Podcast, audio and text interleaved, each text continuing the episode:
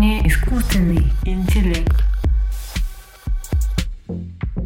Здравствуйте, друзья! Здесь мы говорим о хардкорной метафизике сознания и личности, о свободе воли, искусственном интеллекте и проблемах морального выбора.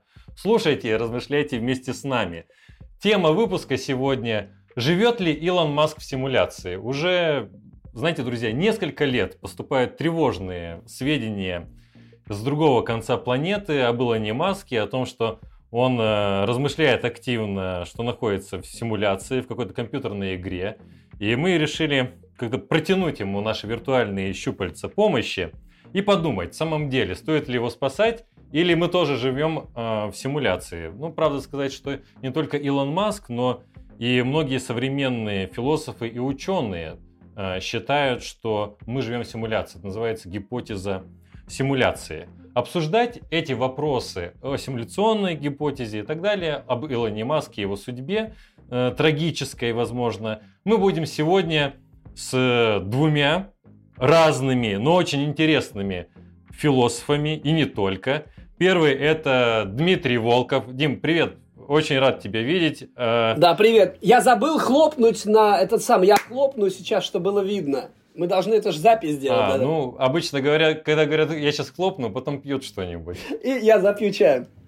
Да, значит, доктор философских наук, профессор, содиректор Центра исследования сознания при философском факультете э, МГУ. И даже я знаю, что вот как раз у тебя есть Дим, серия видео про то, как ты живешь в симуляции, поэтому ты не случайный гость. Второй гость э, сегодня Александр Витушинский. Саш, привет. Привет. Хочу поздравить тебя с дебютом в нашем подкасте. Вот э, Саша, научный сотрудник философского факультета МГУ, а также эксперт лаборатории геймификации Сбера э, и такой настоящий полнокровный специалист по видеоиграм и потому, как виртуальные представления, они касаются нашей повседневной жизни. Меня же зовут Антон Кузнецов, я сотрудник Московского центра исследования сознания при философском факультете МГУ и кандидат философских наук. И чтобы начать нашу дискуссию небольшую, я предлагаю посмотреть видео с э, Илоном Маском о том, э, почему он считает, что мы все, не только он, живем в симуляции. Я думаю, здесь, на данный момент, самый сильный аргумент за то, что мы живем в симуляции, вероятно, живем в симуляции, я думаю следующее. Что 40, примерно 40 лет назад у нас была игра Понг с двумя прямоугольниками и точкой. Сегодня, 40 лет спустя, мы имеем футуристические 3D-симуляции с миллионами людей, играющих одновременно, и они становятся лучше с каждым годом.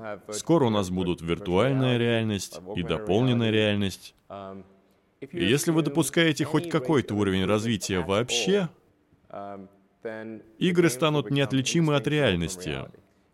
Даже если скорость развития упадет в тысячу раз по сравнению с сегодняшней, тогда вы скажете, представьте, что будет через 10 тысяч лет в будущем, а это ничто в масштабах эволюции. Так что, учитывая, что мы явно будем скоро иметь игры, неотличимые от реальности, и в эти игры можно играть на любой телеприставке или компьютере или чем-то еще, и, вероятно, будут миллиарды таких компьютеров и приставок, и будет... И тогда шанс того, что мы живем не в симуляции, будет один на миллиарды. Скажите, что не так с этим аргументом? Этот аргумент о вероятностях. Есть ли ошибка в этом аргументе? То есть вероятность того, что мы живем в настоящем мире, а не в симуляции, для Маска 1 к миллиарду. Наша беседа будет устроена э, таким образом и разбита на два блока. В первом блоке мы сейчас будем говорить о том, какие есть доводы считать, что мы живем в симуляции как мы об этом знаем и так далее, что находится за пределами симуляции. А второй блок будет посвящен тому, какие последствия. Ну, допустим, мы живем в симуляции, и что дальше? Как меняются наши представления о повседневной жизни, о том, как нам себя вести, как должно быть организовано общество, религиозность и тому подобное. Теперь, э, Дим, я знаю, ты хотел сказать вот какую-то преамбулу небольшую про э, симуляцию. Ну, тебе слово тогда. Да, я хотел рассказать э, о научно-фантастической истории, которую написал э, Айзек Азимов. Э, в этом рассказе, он называется «Последний вопрос», представители человеческой цивилизации создают компьютер. И они, конечно же, его создают для того, чтобы решать самые трудные вопросы свои. Они задают вопрос компьютеру, как противостоять энтропии Вселенной. То есть э, мы знаем из э, законов термодинамики, из э, фундаментальной физики о том, что в принципе все движется в сторону хаоса и разрушения. И в ответ на этот вопрос мультивак, вот этот самый их современный компьютер, задумывается и говорит, на данный момент недостаточно данных. И вот проходит еще столетия, тысячелетия, и новые люди представителей человечества, уже продвинутого, не живущего на Земле, а живущего в каких-то других галактиках, опять задают этот вопрос. Компьютер задумывается и выдает э, на экране сообщение. На данный момент данных недостаточно. И вот много раз повторяется это событие, еще какое-то количество тысячелетий, э, э, миллионов лет, миллиардов лет, и Вселенная исчезает. Энтропия побеждает. И в, во Вселенной остается единственная э, сущность это мультивак. Это тот самый компьютер, который уже не существует в пространстве. Вот, а он находится в каком-то другом состоянии. И он находит ответ. Единственное, что нет слушателей, кому нужно отвечать. И тогда он пишет у себя, я не знаю, как это на экране или где-то, он, он высвечивает, так называемый, в общем, высвечивает ответ – да будет свет. И Азимов пишет, и свет появляется. Таким образом, Азимов э, рисует очень красивую, с моей точки зрения, притчу, такую космологическую, о том, как была создана Вселенная. Предполагается, наверное, в его рассказе, что эта история цикличная, что все развивается вот такими какими-то ионами, и человечество является плодом какого-то искусственного разума, который, в свою очередь, создается человечеством. Вот этот э, мультивак подозрительно похож на некоторых моих студентов во время сдачи экзамена. Они тоже говорят, недостаточно данных для ответа. Ты же согласен, что они правы, наверное, иногда бывает? Ну да, ну да, но тоже следует признать, что энтропии вокруг студентов больше, чем вокруг преподавателей, поэтому надо с пониманием к ним относиться. Смотрите, Сказать, что мир это компьютерная симуляция, ну, в принципе, такая фантастическая история. Я «Матрицу» смотрел. А иногда вот, э, когда утром в понедельник еду на работу и приглядываюсь к объектам поближе, я вижу там пиксели и думаю, это симуляция, я на работу не поеду. Все, конец. Э, это все такая фантастика. Почему разговор о симуляции сейчас, он серьезный? Ведь не последние люди э, говорят о симуляции. Ник Бостром, Нил Деграсс Тайсон, знаменитый астрофизик, Дэвид Чалмерс, один из ведущих э, современных э, философов. Саш, объясни, пожалуйста, почему, что какие-то новые доводы, что ли, появились? Я думаю, дело не в новых доводах. Да? Я думаю, дело просто в том, что изменился немножко сам мир, в котором мы живем. Да, и вот здесь, с одной стороны, это аргумент симуляции Ника Бострома, э, который, в общем-то, является таким первичным толчком да, к тому, чтобы эту тему начать обсуждать всерьез. Э, аргумент довольно странный, да, и э, он обладает такими довольно интересными мотивами, которые интересно очень обсуждать, распутывать, пытаться понять, где же он поймал нас на крючок. Но самое главное, помимо этого, просто напомню, что все-таки Ник Бостром — это не только философ, это скорее, ну даже в первую очередь, наверное, футуролог. Да, и, в общем-то, сама тема возникает действительно внутри очень специфического контекста, не чисто философского, а контекста, где уже дозволено размышлять о будущем, где уже дозволено думать о сценариях, которые, возможно, для нас сегодня кажутся фантастическими. Да, и вот это вот э, позволить себе думать о том, что кажется сегодня невозможным, это, в общем-то, есть одна из вещей, которую футурологи берут на вооружение. Опять-таки, вот эта тема технологической сингулярности. Я ее сразу веду, но вот она отчасти является триггером для обсуждения компьютерной симуляции и самих моделей, связанных с ней. Ну, Саш, можно я тебе прерву, чтобы было ясно слушателям. Вот, если очень грубо, представление о технологической сингулярности заключается в том, что в недалеком или далеком будущем технологии начнут развиваться бесконтрольно. Вот сейчас вот так вот оставим, будет трах-бабах, они выйдут из-под контроля и, возможно, захватят нас, поработят, а может быть и нет, мы не знаем. Но если она возможна, то это является одним из оснований гипотезы симуляции. Вообще, самое забавное, да, чем мне нравится концепция технологической сингулярности, потому что самые такие популярные прогнозы говорят, что это будет совсем не через тысячу лет, да, а буквально в 40-е годы 21 э, века, да, то есть осталось буквально 20 лет подождать, у нас будет возможность проверить. Ну, Саш, ну как, ну как оставалось 40 лет до развитого социализма? Да, да, да. Вот футурологи часто э, определяют технологическую сингулярность как момент в истории будущего человечества, после которого будущее уже невозможно предсказать. Да? Почему? Потому что появляются новые параметры, которые мы сегодня не очень понимаем, как они будут действовать. Один из ключевых параметров да, это как раз сильный искусственный интеллект он обычно э, воспринимается как то новая переменная, э, которая непонятно как себя поведет. Вот. Но второй контекст – это, конечно же, переопределение современной экономики. Да? Это IT-революция, это программисты, это новый тип мышления, который выходит на первый план. И мне кажется, что компьютерная симуляция, ну, я не хочу называть это мифом, большой нарратив, который как раз показывает, почему программист сегодня занимает ключевое место, да, как властитель умов, как тот, кто делает да, мир сегодня, как тот, кто делает будущее. Да, и, возможно, здесь мы имеем дело действительно с переопределением сил. Я понял. А в чем вот э, аргумент симуляции? Я все равно всегда, да, когда рассказывают аргумент, э, начинаю не с самого аргумента, чтобы он был понятен, да, а мне кажется, эту тему тоже важно вести. Это просто три базовые посылки. Это первая как раз э, возможность технологической сингулярности. Да, вторая вещь – это как раз э, не проблематизация, да, какая-то убежденность э, в том, что если у нас будет возможность запускать симуляции, э, мы их запустим. И третья э, вещь, которая тоже предполагается, это то, что сознание не зависит от, э, собственно, материального субстрата. Да, не нужно быть человеком обязательно, например, или вот этим биохимическим существом, да, для того, чтобы было возможно сознание. То есть, грубо говоря, возможен сильный искусственный интеллект. Вот эти три э, посылки здесь принципиальны.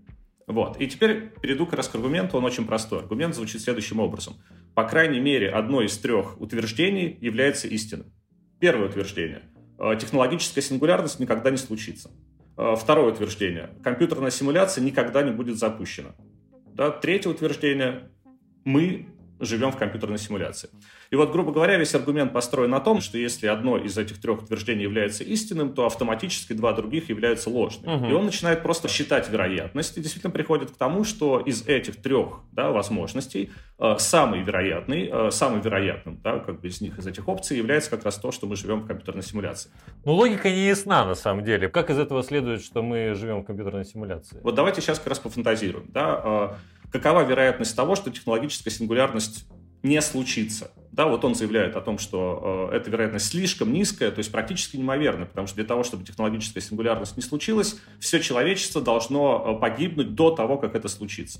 Если случится какая-то катастрофа, которая уничтожит не все человечество, то технологическая сингулярность не перестанет быть возможной, да, она просто, ну, как бы, ну, там, не знаю, не в 21 веке случится, а в 28 веке. Ну, неважно, да, она просто отойдет немножко Ну, ясно, ну, ясно, а, Второй да. момент, да, если технологическая сингулярность все-таки случится, значит, у нас будет возможность запустить компьютерные симуляции, в которых будут э, люди, ну, в смысле, существа, да, назовем их так, э, которые будут обладать таким же сознанием, как, например, те, кто их запускает. И он тоже начинает обсуждать, какова вероятность того, что их не будут запускать, если такая возможность будет. Даже если на уровне законодательства это запретят, то все равно где-нибудь, там, не знаю, нейтральных водах, э, где-нибудь на орбите планеты Земля или где-нибудь еще в тоталитарных государствах, их, конечно же, будут запускать. Ну да, если какую-то технологию можно сделать, то ее сделают независимо от того, есть ли запреты или нет. Хорошо. Да, именно, именно. И вот в этом смысле он делает потом такой ход уже хитрый. Если технологическая сингулярность э, может случиться, то можно предположить, что она уже случилась. Если компьютерные симуляции запустят после технологической сингулярности которая, возможно, уже случилась, то тогда, возможно, и компьютерные симуляции уже запущены. А если компьютерные симуляции уже запущены, то высока вероятность того, что мы живем в одной из них. Ну, потому что Потому что этих э, компьютерных симуляций может быть неограниченное количество. Могут быть симуляции в симуляции, миллиарды симуляций, да, и, и соотношение количества симуляций к настоящему миру таково, что это там бесконечность э, стремится к нулю вероятность того, что мы живем в настоящем мире. Да, да, да. Нет, действительно, этот аргумент, он такой своеобразный, но самое интересное здесь то, что здесь ну, как бы момент радикального будущего, по сути, перебрасывается в прошлое. Да, и как бы мы вот этот момент, который мы видим сегодня, как тот, к которому мы подобрались, да, а как бы говорим, а он уже произошел, а компьютерные симуляции уже запущены, а мы уже являемся, да, жителями компьютерной симуляции. Давай так, да, да, нет. Э, работает аргумент или нет? Вот да, нет. Э, вот как строгий философский аргумент, нет. Но он тебя убеждает? Ну, я бы сказал бы, как строгий философский аргумент нет, но как э, мотив для того, чтобы начать это обсуждать, да. Ага. Или, по крайней мере, искать более интересные аргументы. Я понял. А, Дим, что бы ты добавил? Насколько тебя убеждает э, гипотеза симуляции? Я хочу немножко по-другому объяснить аргумент. Я не совсем согласен с тем, как Александр его сформулировал. Значит, э, чтобы проиллюстрировать пример, предлагаю вот представить такую ситуацию. Вот э, вы родились э, и никогда не видели ни отца, ни, ни матери своей. э, вы помещены в какую-то комнату, куда вам поступает еда, какие-то звуки вы слышите, например, вы общаетесь с внешним миром через э, компьютерный монитор, который вам что-то подсказывает, рисует, вас обучает, разговаривает с вами и так далее. И вот э, вы э, живете так в этой закрытой комнате, например, э, 20 лет. Через 20 лет э, вы узнаете, что вы живете на планете Земля, и 90% э, населения Земли это китайцы. Угу. И компьютер вас спрашивает, это такой своеобразный экзамен на э, рациональность. Как вы думаете, какой вы национальности? Логический ответ такой. Скорее всего, китаец. И вот аргумент э, симуляции работает примерно таким же образом. Он, он в принципе, э, говорит следующее. Э,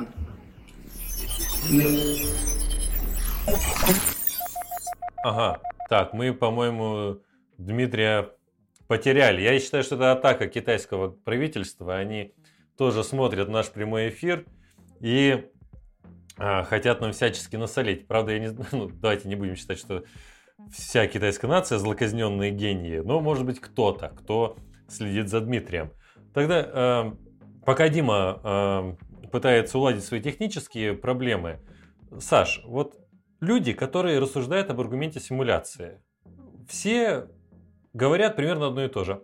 А что не так с этим аргументом? Посмотрите, ну, он о вероятностях. Что с ним не так? Можно ли вот какой-то сказать, а вот это не так? А то все думают, ну да, что, вот вероятности. Что с ним не э, так? Да, это элементарно. Я начну, во-первых, с того, что сам Ник Бостром, после того, как он этот аргумент э, произвел, к нему стали постоянно э, приходить журналисты и спрашивать, так, как, собственно, какова вероятность того, что мы живем в компьютерной симуляции. Это просто тоже довольно симптоматичный момент, потому что он однажды попробовал там как-то, да, забить это все формулу, померить, посчитать, да. Э, я говорю, я не помню там точную цифру, но когда он выдал эту цифру, вообще-то она тоже очень небольшая, да, то есть вот если всерьез, вот как бы, это небольшая вероятность того, что мы живем в компьютерной симуляции. Ну, сейчас он отказался от этого. Сейчас он не говорит, что он не считает, потому что здесь нельзя точную цифру дать. Да, да, но мне кажется, это все равно симптоматичный момент, потому что действительно речь не о том, что, ну, как мы практически наверняка. Да, речь, в общем-то, идет о том, что, ну, просто, да, есть такая вероятность, она не очень большая, но, возможно, она больше, чем некоторые, да, или вероятность некоторых метафизических теорий, которые были высказаны в философии до этой. Так, у нас получается такой пинг-понг. Значит, чем мы занимались, пока тебя, Дим, не было? Да. Знаешь, только ты один не знаешь, а слушатели и мы знаем. В общем, э, часто люди, защищающие аргумент симуляции, говорят апологию, защиту противникам. А покажите, что с ним не так.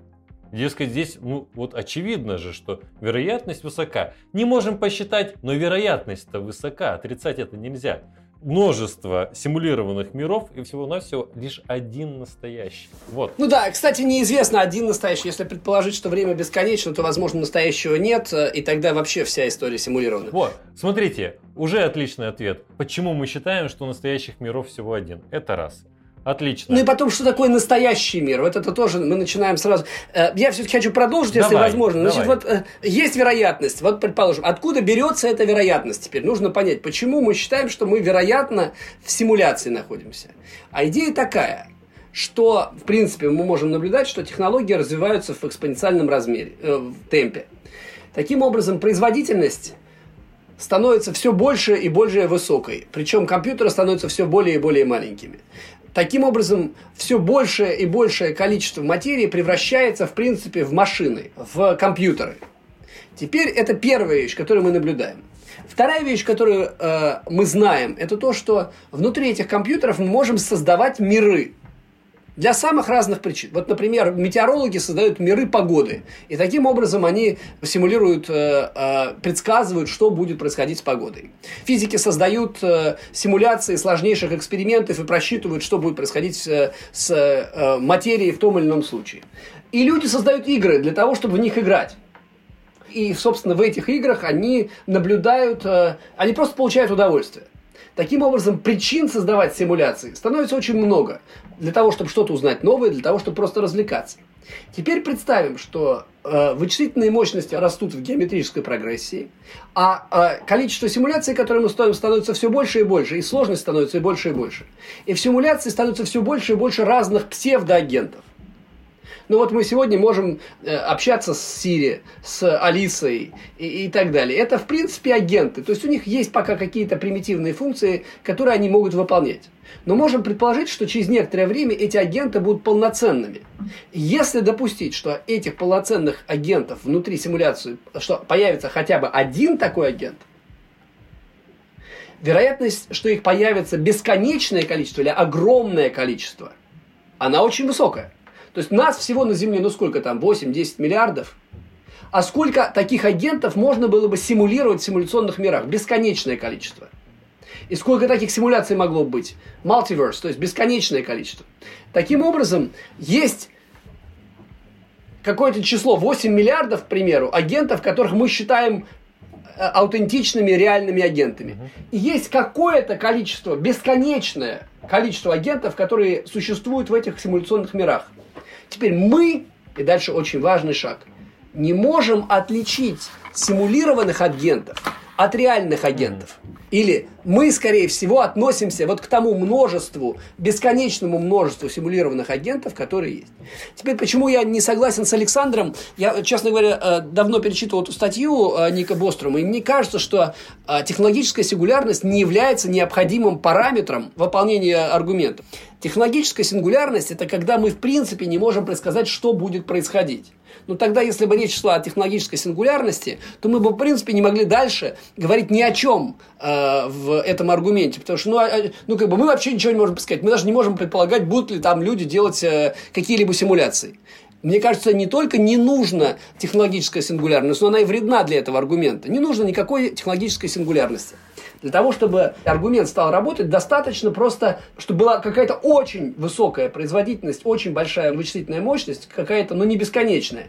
И была возможность переносить какое-то количество э, э, субъектов внутрь этой системы. А, вот это что необходимо. То есть я не согласен с этой сингулярностью. Да, если э, можно, это как раз действительно, я согласен совершенно с Дмитрием, э, для чистоты аргумента это, наверное, излишний какой-то заход. Он действительно есть у Бострома, э, опять-таки именно потому, что он связывает Бострома, собственно, с той самой да, футурологической оптикой, из которой он смотрит, потому что я напомню, что концовка статьи, ну, возможно, это будет действительно интересно, и немаловажно об этом вспомнить, заканчивается тем, а нужно ли нам тогда все-таки запускать симуляции, потому что если мы живем в симуляции, а как он доказывает в статье, да, что это типа вот высокая вероятность, то, возможно, если мы запустим симуляцию в симуляции, напоминаю, да, то, возможно, те, кто нас запустил, решат нас прикрыть. Ну, в смысле, потому что это просто э, риск, да, дополнительный риск того, как может завершить свое существование наша цивилизация. Возможно, мы должны отсрочить, да, если угодно, э, запуск такого рода э, систем, да, или таки, такого рода миров, потому что просто тот мир, да, который, внутри которого мы, по сути, существуем, не вытянет так много, да, мы просто начнем есть у него лишнюю энергию. И вот в этом смысле, да, там этот э, сюжет, как бы есть, он играет определенную функциональную роль, но действительно для чистоты аргумента он, в общем-то, да, наверное, излишний, я здесь согласен. Я, кстати, здесь хочу сделать довольно важное, мне кажется, пометку, что это представление о технологической сингулярности играет скорее идеологическую роль. Если мы принимаем в расчет, что такое событие в истории может иметь место, то это один из оснований рассматривать гипотезу симуляции всерьез. Вот так. Искусственный интеллект. Небольшой блок вопросов от наших слушателей и зрителей. Сейчас у меня перед глазами три вопроса, поэтому я предлагаю, Дим, Саш, вот как знатоки в Блиц сыграть и быстренько ответить на эти вопросы. Значит, как человек, осознав, что он в программе, может из нее выйти? Я честно считаю, это, ну, в смысле, я думаю, что это можно сделать. Я думаю, что это можно сделать. Но вот ответа пока на этот вопрос у меня нет. Как выйти? Да, как выйти. Э, этот вопрос задавали себе там режиссеры разных фильмов, да, которые тоже пытались об этом э, подумать. И, например, есть такой фильм «Нирвана» киберпанковский, да, где, например, есть как раз идея того, что жизнь э, персонажа в симуляции это и есть вот эта попытка, желание, да, выйти из этого круга перерождения, собственно, да, рождения и смерти, потому что ты постоянно переигрываешь одну и ту же игру. Скучно, невыносимо. Удалите меня. Да, я думаю, что, в принципе, здесь какие-то возможности есть, особенно учитывая, что у нас есть сегодня доступ к системам, да, и обычно многие говорят действительно там про гличи, про какие-то несостыковки в системе, про что-то, что меняется в этой системе, что позволяет отследить по каким-то следам, да, работу кого-то, кто сюда вторгался из- извне. Вот просто, опять-таки, если отвечать со своей, да, стороны, вот пока у меня таких, да, как бы аргументов для отвлечения нет, и пока для меня этот аргумент, и вообще сама, да, модель там симуляционной реальности, она скорее действительно метафизическая модель, да, то есть про то, как мир э, устроен на самом деле, а не про то, как нам на уровне феноменального порядка, вот порядка вещей вокруг нас, да, э, выяснить, да, вот этот момент связан с тем, что она на самом деле. Саш, Да. при-. Я предлагаю сделать робота. Я предлагаю сделать робота и таким образом выйти из симуляции. Вот представьте, что вы находитесь в компьютерной игре, да? То есть э, вы внутри э, какой-то вселенной, которая работает по каким-то законам.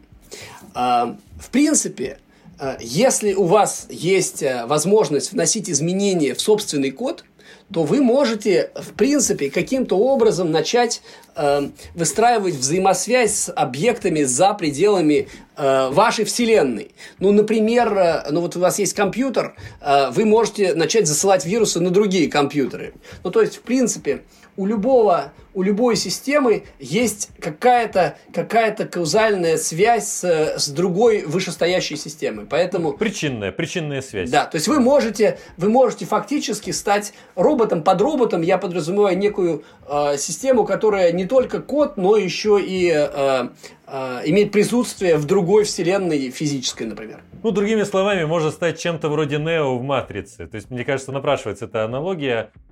Ограничена ли вычислительная мощность у симуляции? Да, нет? Ну, она должна быть ограниченной, э, по крайней мере, мне так э, кажется, из того, что мы можем э, об этом говорить. Почему эта штука называется симуляцией? Да, потому что в самом слове есть вот этот вот момент симуляционности. И я бы потом еще к нему вернулся, потому что я отвечаю «нет», именно, если угодно, из самого этого понятия. Да, само понятие заставляет меня сказать «нет». Угу. Дим, как ты считаешь, ограничена вычислительная мощность у симуляции? Конечно, ограничено. В этом мне кажется, что э, вычислительная мощность э, симуляции точно ограничена этим. Она в том числе отличается от фундаментальной реальности. Ага. Если мы в симуляции, можно ли общаться с создателями? Ну, это тоже такая фантастическая ситуация, хотя, в общем-то, э, вот э, ты с самого начала сказал, что мы затронем такие отчасти, да, религиозные вопросы. Вот понятно, что когда мы говорим здесь про причинную связь, да, или про то, что у нашего мира есть какой-то источник, или кто-то, о ком мы каким-то странным образом помним, потому что, если угодно, в нашем коде где-то эта информация есть, да, вот здесь и всплывает эта тема создателя. Ага. Мне кажется, что некоторая возможность контакта э, гораздо ближе, такая гностическая, если угодно, да, можно сломать этот мир, да, потому что можно, ну, там, не знаю, любую игру можно заставить, да, сломаться, если, например, все начнут делать какое-то совершенно бессмысленное действие, или, там, не знаю, все просто заставят все затормозить и сломаться, да, и тогда, грубо говоря, мы сможем, возможно, что-то доказать. Только вопрос в том, что с нами будет после этого, да, а мы, если мы, конечно, не говорим о том, что, там, не знаю, фигура, да, условно, Христа, вот такого вот Нео, да, это и был, собственно, человек из другого мира, который решил войти в нашу симуляцию, которую, возможно, он когда-то создал, попробовать с нами выйти на связь. Но это известно, чем закончилось. Да, ему пришлось брать континью и возрождаться, а потом, в общем-то, уходить. Мгм. Дим, как ты считаешь, можно с создателями общаться? Я считаю, что э, нужно э, заниматься больше искусством в разных Неожиданно. вариантах и быть наиболее интересными. Вот э, давайте представим, для чего, э, для чего могли э, прародители условно создать вот такую симуляцию. Ну, предположим, что они похожи на нас. Э, они могли бы создать симуляцию для того, чтобы получить какие-то знания о собственной природе. Они могли бы наблюдать за нами и смотреть, что будет э, происходить. Ну, тогда, мне кажется, наша же, в принципе, основная цель – это продолжать выживать. То есть, просто спасать нашу цивилизацию. Продолжать э, выживать. И, возможно, э, просто не уничтожить ее самостоятельно. Это первая вещь. Вторая вещь. Если, предположим, они создали нас для развлечения – но мне кажется, одним из самых интересных вещей, которые создает человечество, это искусство. Ну, если говорить о технологиях, то технологии, предположить, что нас создали прародители, то технологии им не так уж и интересны. А вот искусство, мне кажется, это достаточно необычная, неординарная деятельность, которая в принципе, может э, быть, как, знаете, телепередача для этих э, прародителей. И, наконец, третье – порнография. А, а, ты, а ты противопоставляешь это искусству, да? Я сейчас не этого не сказал. Нет, я просто сказал порнография. Я говорю, вот когда интернет появился, то 80% битов, которые передавались э, в, в интернете, это были э, биты, связанные с эротикой и э, эротическими изображениями. Сначала были рассказы, потом появились фотографии, теперь появились видео. И, э, в общем, экономика порнографии во многом движет интернетом. И есть такая вероятность, что симуляция, которая была создана прародителем, это на самом деле какая-то игрушка, которую создал 14-летний прародитель, парнишка, который живет в каком-нибудь чердаке, просто для того, чтобы посмотреть, как люди занимаются сексом. И э, он с удовольствием наблюдает за 8 миллиардами, которые, собственно, пытаются э, размножаться и все такое. В общем, это одна из гипотез, я не знаю, мне кажется, ее пока никто не выдвигал, но, например, такая. Ну да, порнография как э, довод в пользу существования симуляции. Почему нет? Если симуляция есть, то как человек в симуляции поймет, что он в симуляции? Вот мне кажется действительно, что компьютерная симуляция – это метафизический тезис. Да? Это не столько про наш э, вот, опыт переживания, да, нас, как, например, там, компьютерные программы. Да? Потому что, в конце концов, мы про компьютерные программы и вообще про компьютерные программы знаем только потому, что они окружают нас вокруг. Да? То есть, в этом смысле, переносить это на себя, на самих себя, да, это, по большому счету, делать определенную процедуру дополнительного истолковывания да, а, того, чем мир является, и, возможно, искать какие-то продуктивные метафоры, которые помогут нам это объяснять. Вот. И в этом смысле, мне кажется, нет. Да, это не так важно, и для аргументов, в принципе, это не так важно, э, насколько мы действительно можем да, понять свою подлинную природу. Другое дело, что этот эта модель подлинной природы может оказаться гораздо более продуктивной и интересной. Но если можно, я бы еще такой небольшой комментарий э, относительно вот, порнографии тоже бы э, сказал. Не, ну, конечно, конечно, Саш, вот, давай. Э, это интересный момент. Э, вот просто, да, вот парадокс интересный такой, что интернет действительно да, очень э, плотно да, связан э, с порной индустрией. Но парадоксальным образом игры, которые очень часто и обычно вспоминают, когда говорят про компьютерную симуляцию, про тот опыт, который нас приближает к компьютерным симуляциям, э, вот там, как правило, такого порно, если угодно, сдвига не случилось, да, до сих пор, собственно, уже 50 лет, да, существует игровая индустрия, и, в общем-то, она остается такой достаточно консервативной, да, то есть это просто интересный момент, это такой момент, о котором можно подумать. Может быть, да, это как-то позволяет эту тему тоже дополнительно э, сдвинуть и что-то о ней дополнительное сказать. Угу. Ну, твой ответ такой, что не обязательно это знать, но представление о том, что мы симуляционные существа, может нас продвинуть в плане антропологии, допустим. Э, в плане собственного осмысления. Да, это да. может быть клевая модель. Да, Дим, а ты как думаешь? Мы стали говорить сейчас о симуляции и все-таки не прояснили, что это такое. Вот для меня симуляция это три Э, три тезиса. Э, первый тезис – это то, что мы существуем в цифровой реальности. Второй тезис в том, что наша реальность не является фундаментальной, а есть какие-то более фундаментальные э, реальности. Есть еще третий тезис, что у нашей реальности есть создатель. Вот я начну с третьего, во-первых. Вот э, э, мы рассматриваем симуляцию сейчас в основном с э, предполагая прародителей, да, то есть некоторые существа, которые нас создали. Но я в самом начале упомянул случай, когда, в принципе, нас э, не создал другой человек, а нас создал, в принципе, создала машина, только косвенно создал человек. А, и вообще, в принципе, симуляция могла возникнуть без создателя. Когда говорят о симуляции, очень часто э, говорят, а, вот она новая теология, вот она новая библейская история, новая история мира с э, добрым или злым э, Богом. Ну да, это вот интересная часть симуляции, то есть теории симуляции. То есть это как бы теологическая идея, правда, она отличается от, э, ну скажем, э, христианской доктрины в том, что здесь не предполагается, что Бог – бесконечно сильный, э, и еще не предполагается, что он абсолютно благой. То есть, э, например, эта симуляция могла быть создана для того, чтобы мы все страдали. Вот. И интересно, что э, вот опровержению этого мы не... Это, знаете, это аргумент против э, как раз христианской, мне кажется, доктрины, потому что мы действительно не можем сказать, для чего создан этот мир, для того, чтобы мы все страдали, для того, чтобы мы были счастливыми. То есть э, мы не можем сказать, создатель, который создал этот мир, он благой или он не благой. Теперь вторая часть. Наша реальность не является фундаментальной. То есть существует какая-то другая, как бы, э, другая реальность, которая является более фундаментальной. И, наконец, третья часть э, существования цифровой реальности.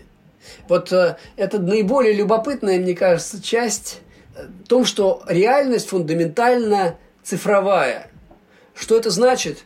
Э, ну вот у физиков есть э, идея цифровой вселенной. Наверное, речь идет о том, что реальность, как мы ее себе представляем, физическая, она не дискретна, она э, бесконечна. А вот э, цифровая реальность э, разделяется на какие-то дискретные состояния, то есть вот есть единицы и ноль, и дальше это делить невозможно. Вот мне кажется, вот это три части. Теперь я предлагаю посмотреть э, еще одно видео с Маском.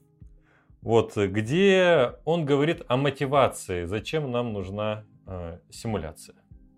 Когда, возможно, вы или кто-то еще создадите систему искусственного интеллекта и сможете задать ей один вопрос, о чем вы спросите?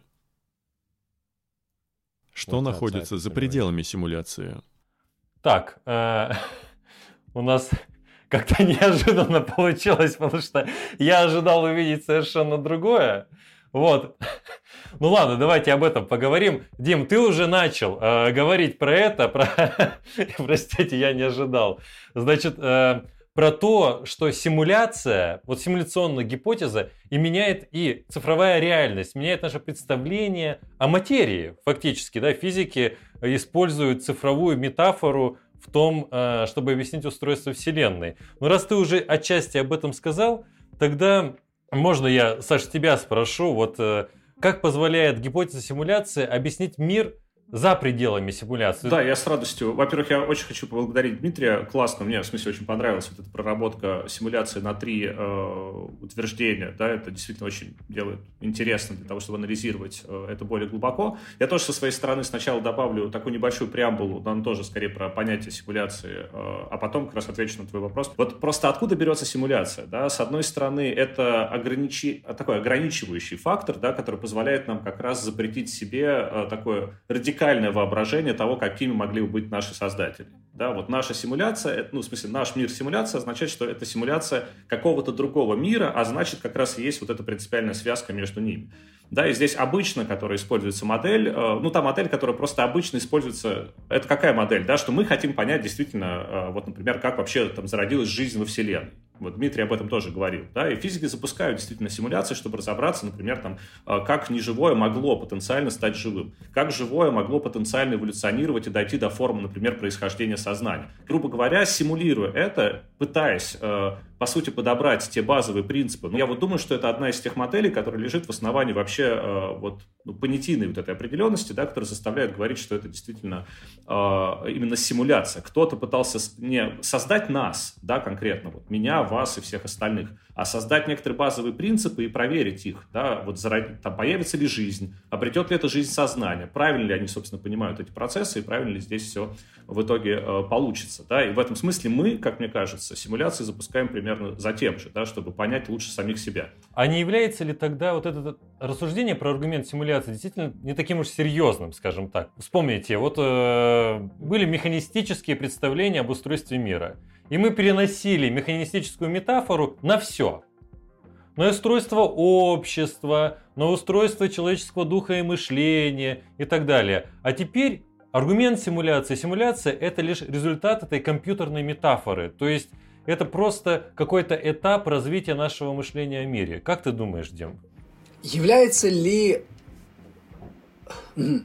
ну, в общем, э, размышление о симуляции, как мне кажется, э, присутствовало э, очень давно. То есть это идея того, что наш окружающий наш мир – это иллюзия.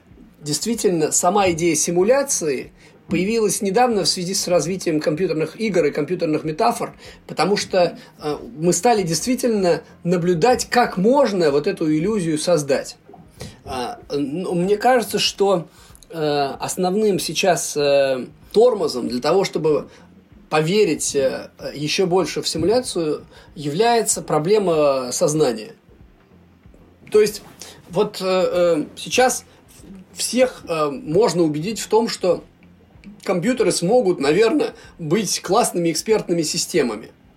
То есть э, они смогут э, находить любую информацию, отвечать на множество вопросов. Но мы по-прежнему не уверены в том, что э, можно будет симулировать состояние сознания. Вот э, это, пожалуй, является препятствием для этого аргумента противники искусственного интеллекта считают, что, в принципе, компьютер, что бы он ни делал, он только будет как бы э, э, имитировать деятельность и никогда не будет по-настоящему ничего понимать. Потому что, в принципе, что такое компьютер? Это э, процессор, который управляет э, последовательностью нулей и единиц. А, это машина Тьюринга, это аппарат, который ничего, кроме нулей и единиц, не воспринимает. И поэтому для, для машины, что бы ни происходило, насколько бы сложное вычисление не было, и насколько бы не были сложные входящие и исходящие сигналы, все равно это просто последовательность нулей и единиц. Да, конечно, и это отображается в обыденной речи, как в футбольной игре футболист падает и симулирует травму, и за это, собственно, получает желтую карточку. То есть симуляция что-то нереально не настоящее, когда я играю за какого-то персонажа в компьютерной игре, у него нет своего сознания, у него мое сознание. И поэтому я могу сомневаться в том, что есть сознание в симуляции. Искусственный интеллект. Вопрос о связи э, сознания и симуляции. Э, уже, Дим, ты начал об этом говорить. Можно ли обладать сознанием, на твой взгляд, внутри симуляции? Мы понимаем, что сознание может быть реализовано там на разных носителях, материальных. Но дигитальное сознание, цифровое сознание, оно такое может быть, например, симуляция внутри симуляции. И там внутри этой симуляции есть э, сознательные существа. Как ты думаешь? На самом деле наше сознание, скорее всего, э, и есть э, цифровое сознание. То есть, что такое мозг человека? Это фактически машина, которая оперирует Э, внутри сети у нейронов нейроны это маленькие компьютеры, которые передают ну, э, э, электрические заряды, примерно то же самое, что делает компьютер. Вот, и э, мне кажется, что эти состояния тоже наверняка дискретные. Таким образом... Друзья, вот кто сейчас был возмущен тем, что говорил Дмитрий, у Дмитрия есть книга, посвященная свободе воли, в том, в том числе он подробнее говорит о сознании. В других выпусках мы обязательно поговорим о разных теориях сознания и о критике искусственного интеллекта. Вот, э, Саша, а теперь вопрос для тебя. Можем ли мы, как персонажи симуляции, развивать какие-то суперспособности? Или нет? Это зависит от того, какая у нас симуляция. Да, если наша симуляция позволяет их развивать, то, конечно, мы можем их развивать. Но это вот одна из вещей, которую такой позволил в топ, но я думаю, он тоже вполне нормально да, прозвучит. Вы знаете, часто геймеров якобы ругают, ну, в смысле, там, представители, скорее, более старшего поколения, что они там забывают о том, сколько у них там на самом деле жизни, и готовы там в реальности, если угодно, да, тоже вот э, как бы вот поддаваться, да, этой иллюзии и, возможно, как-то свою жизнь потерять. Вот. Вот фишка в том, что нет ничего подобного, да, как раз сознание геймера — это сознание, которое знает, что игры бывают разными, да, игры э, устроены в соответствии с разными правилами. Ты понимаешь эти правила, и ты в соответствии с этими правилами функционируешь. Наш мир устроен так, что мы не можем летать и уворачиваться от пуль, да, там какими-то классными движениями, как это делал Нео. Мы не можем оспорить, по крайней мере, некоторый базовый набор, э, да, вот правил, по которым он э, существует. То есть Тором я не стану? Ну, мне не хочется расстраивать, ведь создатели могут пропатчить эту реальность. Ну, в смысле, они могут ее как бы, ну, там, не знаю, создать обновление, да, и, возможно, в новом обновлении, в каком-нибудь, да, которое в какой-то момент для нас специально сделают, у нас появится возможность в том числе стать Тором, да, или полететь на другие планеты, которые вдруг окажутся заселены какими-то новыми существами. Я, вот я вижу... Э, э, Антон, да, я просто давай, давай. помню свою, в свои студенческие годы, когда э, мы сдавали сессию, и мне друг звонил и говорил, слушай, ну, у тебя сколько экзаменов осталось? Я говорю, ну, один. Он говорит, ну ладно, тогда не страшно. Я тебе пересылаю сейф-файл. И с этого начиналась какая-нибудь а, очередная загульная неделя, которая с утра до ночи я играл в, игру и присылал ему сейф-файлы, он мне. Э, я помню, так э, Дюна прошла, так прошло э, UFO, StarCraft был так пройден. Ну, в общем, я просто из опыта компьютерных игр хочу сказать, что их всегда можно сломать. И всегда можно воспользоваться сейф-файлом кого-то еще. В общем, э, на самом деле, если мир э, это симуляция, то возможностей гораздо больше, чем если это мир не симуляция. То есть э, Вселенная и законы, вот что самое страшное, это то, на что нельзя вообще никак повлиять.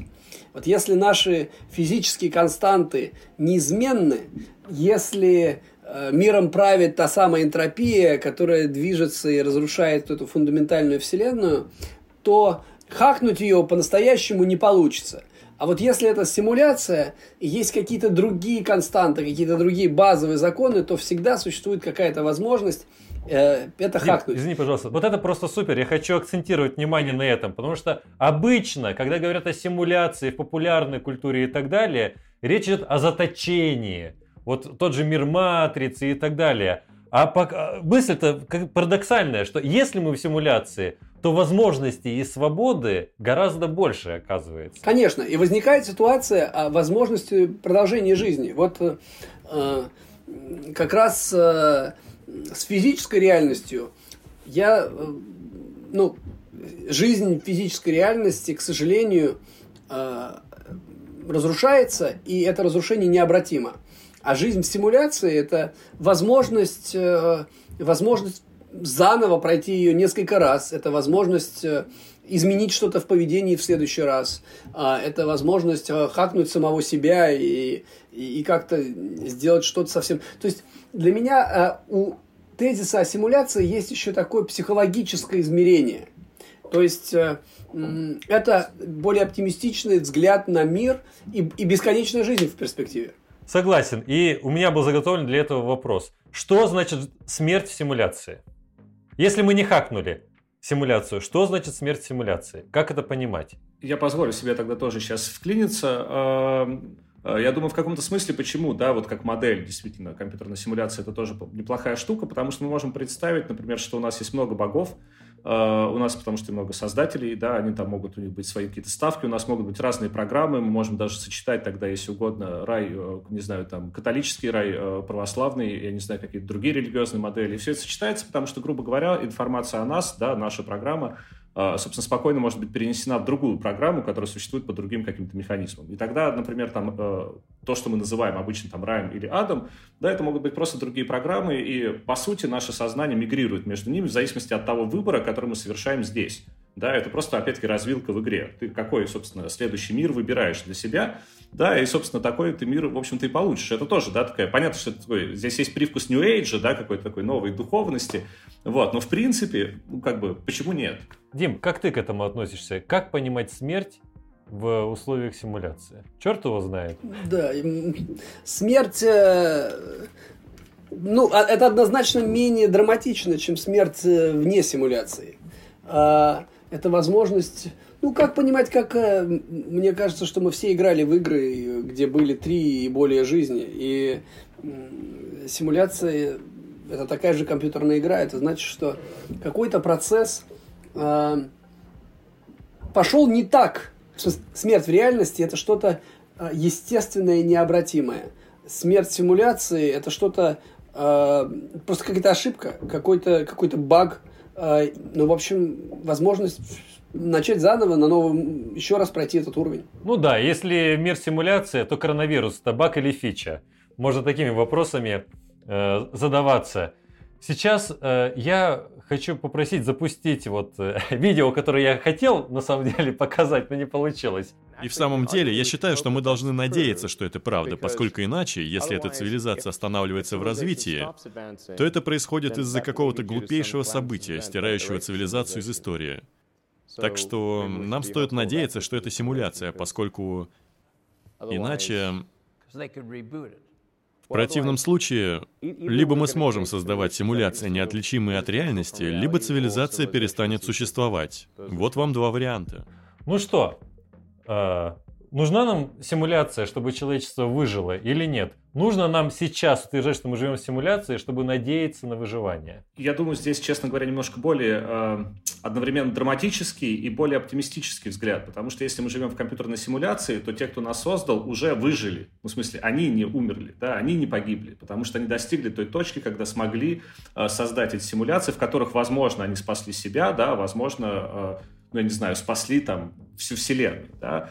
И в этом плане, если мы в симуляции, да, то у нас есть действительно надежда, что, по крайней мере, у нас тогда есть эта возможность продолжать. Да, я бы так примерно ответил. Я, я думаю, что э, нам надо срочно заняться созданием симуляций. И вообще это номер один проект, которым нужно заниматься. И это поразительный проект. Этот проект, который не только позволит нам создать каких-то новых э, существ, но в некотором смысле от успеха этого проекта зависит наша бесконечная жизнь. Не то чтобы это означает, что мы сможем прогрузиться в эту новую симуляцию. Создав этот проект или успешно его реализовав, мы фактически докажем, что мы уже существуем, повысим свой шанс бесконечной жизни, повысим шанс, что мы уже являемся э, частью какой-то симуляции. И, э, ну, в общем, это очень оптимистический проект. Тогда следующий вопрос. Если мир симуляция, как должно измениться поведение людей, этика или структура общества, по-вашему? Вот я узнал, мир симуляция. Я говорю своему там декану философского факультета, говорю, Владимир Васильевич, мир симуляция, что мы с вами беспокоимся обо всех этих вот ерундовых вещах? Давайте просто переводить друг другу симуляционные деньги и получить удовольствие от жизни. Зачем ходить в университет там, и так далее? То есть, э, есть ли этические последствия от того, что мы живем в симуляции? Я думаю, что все-таки, все-таки это дает какие-то надежды, это дает ощущение для действительно какого-то дополнительного продолжения, это дает ощущение какой-то нескончаемости, да, который может как-то воодушевлять и вдохновлять, это дает новый язык да, для того, чтобы описывать свой опыт, говорить о прокачке себя, говорить о лайфхаках буквально, а не метафорически. Да, это действительно позволяет как-то расширить сам горизонт тех понятий, которыми мы пользуемся, но все-таки для меня да, компьютерная симуляция — это скорее э, вот образ, да, это скорее про метафору как раз. И мне не кажется э, ну, как бы вредным или плохим. Я действительно считаю, что компьютерная симуляция сегодня это отчасти наследование да, идеям, допустим, механицизма, да, а, вот как раз новой европейской эпохи. То есть, действительно, мы все старались посмотреть на все как на механизм, это меняло и этику, это меняло э, и представление о том, как функционирует или как связан Бог с этой реальностью, да, э, который запускает, собственно, этот механизм. И вот сегодня, мне кажется, компьютерная симуляция становится новым большим образом, да, новым большим нарративом, который позволяет нам как-то чуть лучше понять свое место в мире, чуть лучше понять, на что мы можем рассчитывать. И вот здесь особая задача, как мне кажется, например, философии, да, заключена не только в том, чтобы ответить на вопрос, так живем мы или не живем, это, конечно, круто, да, но и попробовать попробовать понять, насколько эта метафора, этот образ продуктивен, да, насколько он не ведет нас к потенциальным заблуждениям и каким-то явным парадоксам. Угу. Дим? Я э, думаю, что если мы в симуляции, нужно делать три вещи. Это практически программа партии. Первое, это нужно создавать симуляции. Это первая вещь. Э, потому что тогда мы увеличим вероятность того, что мы уже, если мы успешно создадим симуляцию, мы уже э, увеличим вероятность того, что мы уже в симуляции. Второе э, – это обоснование этики. В принципе, если за нами кто-то смотрит, то лучше, чтобы мы вели себя хорошо. А, и третье, мы должны заниматься сексом. То есть вот три вещи, которые, мне кажется, могут составить основу для политической программы партии симуляции. Так, и все успели записать. Я, кстати, к сожалению, так обалдел и не ожидал, что, оказывается, есть целых три пункта. Обычно, знаешь, где люди задумываются, а ты скажешь, так, ну есть, ну, это очевидно, есть три совершенно ясных положения, чего, чего делать. Вот не, не, уж неожиданно, как было. Ну что, смотрите, у нас получился довольно интересный разговор о симуляции. И он отличается от всех прочих разговоров тем, что, оказывается, в теме симуляции самое важное это даже не аргумент симуляции, а, собственно, то, что из этого следует, и ценность самой этой дискуссии. Вот, а, давайте пару вопросов, и потом я просто хочу услышать от вас какие-то невероятные реплики финальные, хотя, Дим, ты уже такое сказал, но я не знаю, что добавить. Итак, а, вот такой вопрос. А почему мы не рассматриваем то, что если мы находимся в симуляции, то ее правила позволяют нам вообще иметь возможность понимать организацию нашего мира. Да, я, вас, я согласен с... Кстати, вот эта когнитивная замкнутость э, или эпистемологическая... Сложно, плохие, да, слова говорю. А, в общем, то, что мы что-то не можем решить, возможно, является э, следствием того, что мир запрограммирован. Возможно, что вот это, то, что у философов называется explanatory gap – Э, бездна для объяснений э, возникает как раз из-за того, что есть вот какие-то естественные ограничения. Или, возможно, скорость света, ограничение скорости света 300 тысяч километров в секунду связано именно с тем, что просто не успевают прорисовывать для нас, для нас э, дальнейшую Вселенную быстрее. То есть у них как, знаете, в рендеринге, вот э, вы смотрите э, Google Earth, там вы приближаете, приближаете, приближаете, приближаете, а потом оказывается, что вы видите пиксели. Вот это, возможно, э, таким же образом построена наша игровая вселенная, и мы просто не успеем... То есть компьютер все-таки, обладая конечной производительностью, не может воспроизводить мир в бесконечном количестве деталей. Выходит, все эти штуки с перерождением, переселением души и прочее доказывают, что может быть несколько жизней у души. Следовательно, наш мир симуляция.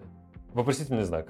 Мне не очень вот понятно вот это следовательно. Э, я как-то его, честно говоря, об этом, наверное, нужно посидеть подумать, да, насколько там э, э, есть как раз вот эта следовательность. Вот когда мы говорим не про богов, а про души, мы часто можем как раз упасть вот ну, такую современную форму, да, там различного мракобесия, как раз вот духовность New Age, разные духовные практики, вот там какая-то духовность, душа, там борьба с телесностью, с материальностью. Э, и вот, честно говоря, мне кажется, э, мало того, что сама вот технологическая сингулярность, это отчасти какой-то квазирелигиозный миф, да, в который может верить такой радикальный э, сциентист или там трансгуманист, да, но помимо этого есть еще как бы, да, другие формы такой своего рода мифологии, потому что когда современные ученые говорят, например, да, что на самом деле наша реальность является совокупностью нулей и единиц, или наша реальность на самом деле математическая, числовая, да, или там цифровая, то мне кажется, они забывают одну очень такую забавную, но важную деталь. Да? Код никогда не работает сам по себе. Да? У него должна быть какая-то машина, у него должна быть некая материальность, э, которая, ну, грубо говоря, нули единицы — это отсутствие присутствия электрического символ, э, импульса. Да? И в этом смысле а что является вот той самой изнанкой? Да, возможно, вопрос о том, что там за компьютерная симуляция, это вопрос о той, ну, если угодно, технологической реальности, которая делает возможный наш мир. Не о богах, не про души, а, если угодно, про железо. Да, вот то железо, который, на котором работает вот этот код. Вот этот код, который делает возможный наш мир. И тогда физика, например, ну вот условно, вот, отчасти я этим, кстати, занимаюсь вот в своем проекте такой, если угодно, новой материальности, вот. Э, но это такая просто большая идея, не то чтобы я здесь готов про конкретику какую-то говорить, но мне действительно кажется, что за, этой, э, за этим образом да, компьютерной вселенной стоит какая-то иная материальность, которая делает возможным эту компьютерную вселенную. И это, говорю, это не, это не новая религия, да, это не новая теология, это новый материализм. Да, да. Я уже говорил, что про сознание, вот можно у, у Димы почитать книгу «Свобода воли, иллюзия или возможность», а у Саши есть книга «Во имя материи», где он э, рассуждает на тему того, как это новое, новый вид материальности и освоение материи работает. Вот обязательно читать, по-моему, третья часть твоей книги как раз посвящена этому вопросу. Да, да, да. Сейчас э, я бы хотел сделать блок таких финальных реплик от вас, где вы, может быть, какие-то неожиданные мысли э, высказать хотели бы. Саш, давай начнем с тебя, а потом Дима. Ну, меня, честно говоря, э, пугает перспектива неожиданности. Ну, в смысле, я, честно говоря, сразу растерялся, какую, собственно, неожиданную мысль я могу дать. Мне кажется, самая неожиданная мысль, которую я э, высказал, была вот предыдущая, да, про новую материальность, поэтому я думаю, достаточно ее. Я просто подведу действительно такой, ну, свой такой вижен, да, этой проблемы. То есть, мне кажется, действительно, да, очень важно и очень хорошо, очень полезно, да, что философы не остались в стороне по отношению к, этих, к этим дискуссиям, потому что есть много дискуссий, которые ведутся, а, ну, такие около философские дискуссии, которые ведутся непрофессиональными философами, и там что только не происходит. Вот, грубо говоря, компьютерная симуляция – это тоже потенциально очень опасный сюжет, э, потому что если не дать туда да, того необходимого уровня ну, какой-то рациональности, да, ведливости и серьезности, то, по большому счету, он превратится действительно в какую-то новую эзотерику и, и новый мистицизм. Это, мне кажется, некая опасность. Да? И вот философы, они, э, по крайней мере, помогают ту метафору, которая действительно становится все более и более распространенной, ну, поставить на какие-то продуктивные рельсы. Да? И в этом смысле нам скорее прояснить себя, свое место в мире, наш мир, да, а не запутаться окончательно в нем. Спасибо. Я думаю, что я согласен с э, Александром, и э, мне хочется подытожить свое какое-то высказывание тем, что для меня вопрос о симуляции – это интересное место, где художники, э, продюсеры, фантасты и философы вместе создают что-то новое. И это очень здорово, потому что сейчас Наука очень сильно отделилась, э, каждая область изолирована, искусство занимается чем-то одним, э, ученые занимаются чем-то другим, философы третьим, политики обсуждают что-то четвертое. В общем, это интересный вопрос о симуляции, это вопрос, который объединил очень разных, э, очень талантливых людей. А вторых, это действительно подлинно философская дискуссия, потому что от гипотетической ситуации, от представимости чего-то мы вдруг можем обнаружить что-то про реальность. И меня вот такие штуки просто поражают. Вы знаете, многие люди говорят вот об успехе, там, ну да, все верят в науку, все верят в технологии. Но мало людей, которые говорят, а философы, они крутые, они знают что-то про реальность. И этот случай, вот этот, этот разговор о симуляции, это доказательство того, что философия абсолютно актуально. То есть сегодня философ, который представил, как может быть, неожиданно открыл что-то или помог нам прояснить, что на самом деле есть. И это очень ценная ситуация. Я очень рад сегодняшней беседе тем, что всех это интересует. Сегодня люди в симуляции рассуждали о том, живут ли они в реальном мире или симуляции. Они поняли, что отличить реальность от симуляции невозможно так как любую реальность можно симулировать в компьютерной игре. Люди пытались понять, что следует из того, что они могут находиться в симуляции. Например, их интересовало, возможно ли свобода воли и ответственность у жителей симуляции. Возможно ли подлинное чувство. Они пытались понять, дает ли жизнь в симуляции больше возможностей или ограничений. И если это симуляция, то как она могла возникнуть? Один из людей предположил, что жителям симуляции нужно больше заниматься искусством и сексом, чтобы их симуляцию не отключили. Какие люди смешные. Спонсором нашего выпуска была баночка Red Вот. Red Bull, Red Bull. Red Bull, да. Не только экстремальных спортсменов поддерживает э, Red Bull, но и экстремальных философов. Вот так. Э, значит, друзья, э, спасибо, что смотрели наш подкаст. Полный, полная запись будет доступна на нашем Патреоне. Э, ссылка будет в описании, обязательно посмотрите, и мы выложим. Э, Дима, Саша, спасибо, что были. Спасибо, отлично. Хочу передать привет своим родственникам, всем, которые смотрели. Спасибо большое. Я не знаю, есть они или нет, но должны были. Маме, дочке, всем. Ну вот, все круто. Будьте с нами и ждите наших новых эфиров. Спасибо большое, друзья. До свидания. Не искусственный интеллект.